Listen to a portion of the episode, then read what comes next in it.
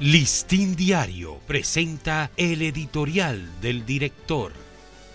¿Qué tal amigos del Listín Diario? Este es nuestro editorial de hoy, martes 30 de agosto. Un paso correcto.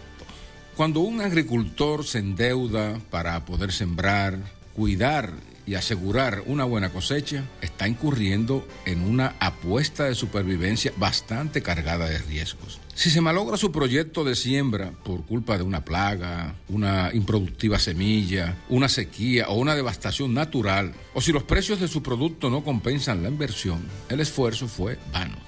En esa apuesta, el pago de las cuotas de los préstamos con intereses, a menudo onerosos, representa otra parte fundamental de su sacrificio. En pocas líneas, este es el reto que afrontan hoy miles de agricultores dominicanos, venciendo adversidades climáticas o vaivenes de mercado que ponen en la cuerda floja los proyectos de sustentación de vida de toda su familia. Solo comprendiendo la magnitud de estos desafíos es que se puede valorar la importante y oportuna decisión que tomó el gobierno para asumir por vía del Banco Agrícola las deudas acumuladas por los agricultores del Valle de San Juan.